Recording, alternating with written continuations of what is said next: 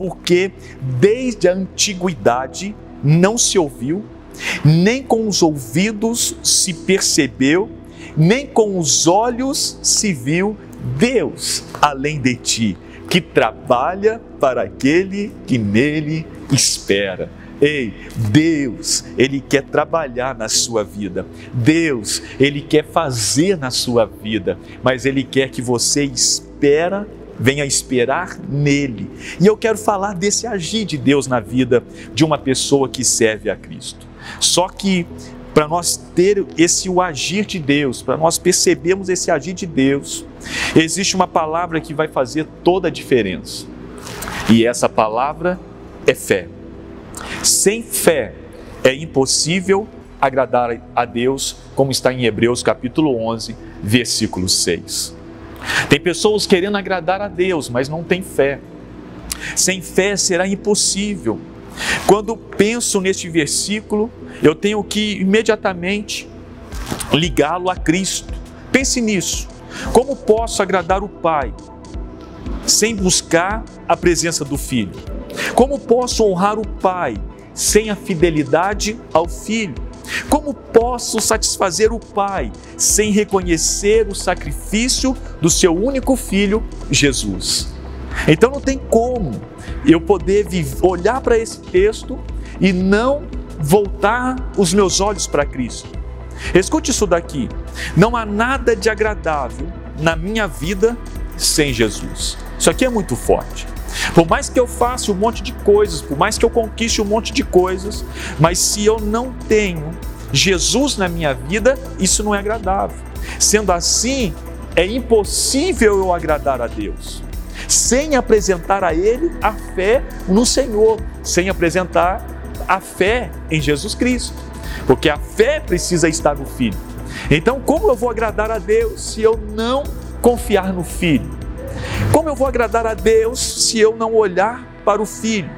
Só que existe algo importante: a fé precisa também ser exercitada para poder ver o agir de Deus. Hoje as pessoas têm fé, mas eles não a exercitam. Exercitar a fé é pensar e olhar de todos os olhar todos os dias do seu viver para Jesus. Os teus olhos têm que estar postos em Deus. Os teus olhos têm que estar sempre contemplando a pessoa de Cristo. Não tem como você não ter ele como um alvo, como um objetivo. Pastor, mas por que dessa necessidade? Por causa daquilo que está lá em Filipenses, capítulo 4, versículo 8. Tudo que é verdadeiro, tudo que é honesto, tudo que é justo, tudo que é puro, tudo que é amável, tudo que é de boa fama, se alguma virtude e se algum louvor, nisso pensai.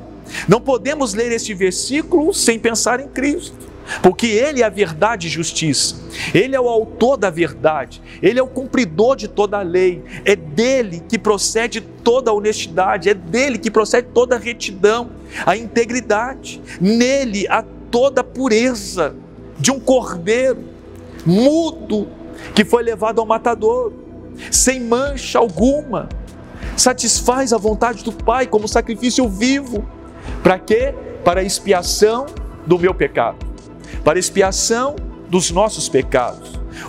os atos de Jesus, o amor de Jesus, não rejeita pecadores que clamavam por misericórdia e por socorro. Mas essas pessoas clamavam por misericórdia e por socorro, porque elas confiavam no agir. Elas sabiam que se eles buscassem a Cristo, Cristo pararia e ouviria. Cristo daria a devida atenção. Ele agia em favor de todos que clamavam pelo seu nome.